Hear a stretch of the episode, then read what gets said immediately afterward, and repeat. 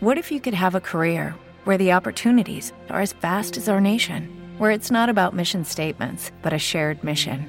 At U.S. Customs and Border Protection, we go beyond to protect more than borders from ship to shore, air to ground, cities to local communities. CBP agents and officers are keeping people safe.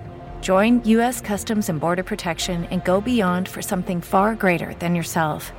Learn more at cbp.gov/careers.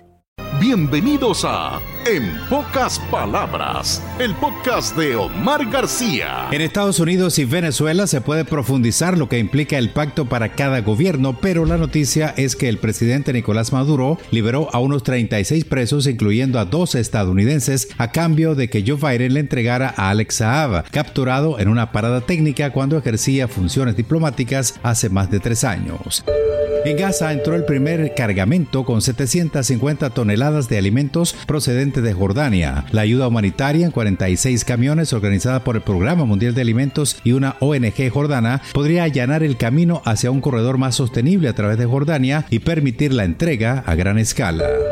En Palestina, UNICEF denunció que los niños en la franja apenas tienen una gota para beber. Los menores y sus familias tienen que utilizar agua de fuentes inseguras que están muy salinizadas o contaminadas, lo que les pone en un grave riesgo de contraer enfermedades. En Estados Unidos, la vicepresidenta Kamala Harris busca votos para continuar en la Casa Blanca con Joe Biden. Viajará por varios puntos del país para defender el derecho al aborto. Los demócratas quieren convertir en eje de la campaña presidencial de 2024 ese tema. El 24 de junio de 2022, la Corte Suprema de mayoría conservadora anuló un fallo que desde 1973 garantizaba el derecho de las mujeres estadounidenses a abortar y dio a cada estado la libertad de legislar al respecto.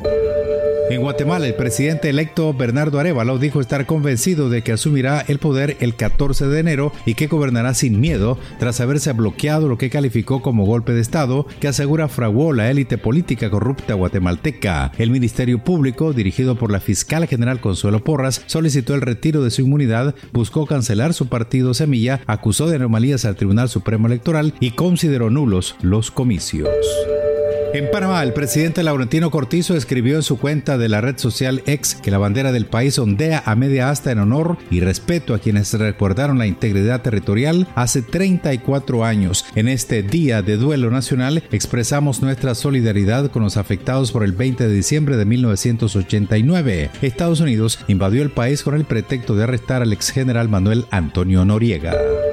En Afganistán, la responsable de la misión de la ONU, Rosa Otumbayeva, dijo ante el Consejo de Seguridad que el diálogo no legitima, puede servir para expresar desaprobación y a la vez fomentar el cambio para aprovechar mucho más la disposición de las autoridades afganas de facto al dialogar con los miembros de la comunidad internacional, aunque insistió en que aceptar los estándares internacionales de derechos humanos será una condición no negociable para ocupar un puesto en Naciones Unidas.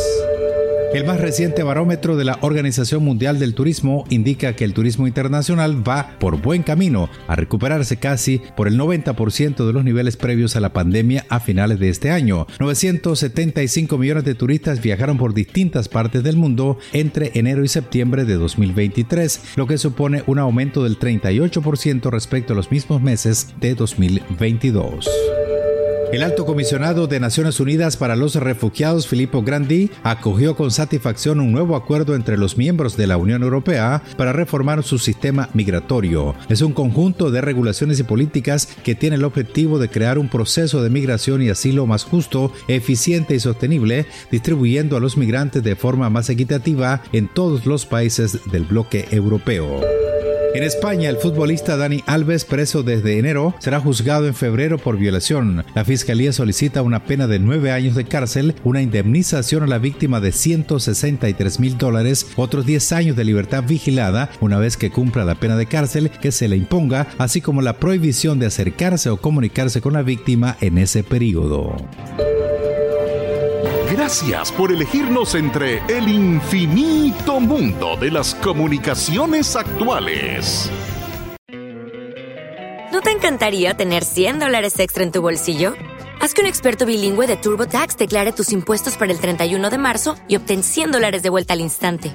Porque no importa cuáles hayan sido tus logros del año pasado, TurboTax hace que cuenten. Obtén 100 dólares de vuelta y tus impuestos con 100% de precisión. Solo con Intuit TurboTax. Debes declarar para el 31 de marzo. Crédito solo aplicable al costo de la presentación federal con TurboTax Full Service. Oferta sujeta a cambios o cancelación en cualquier momento.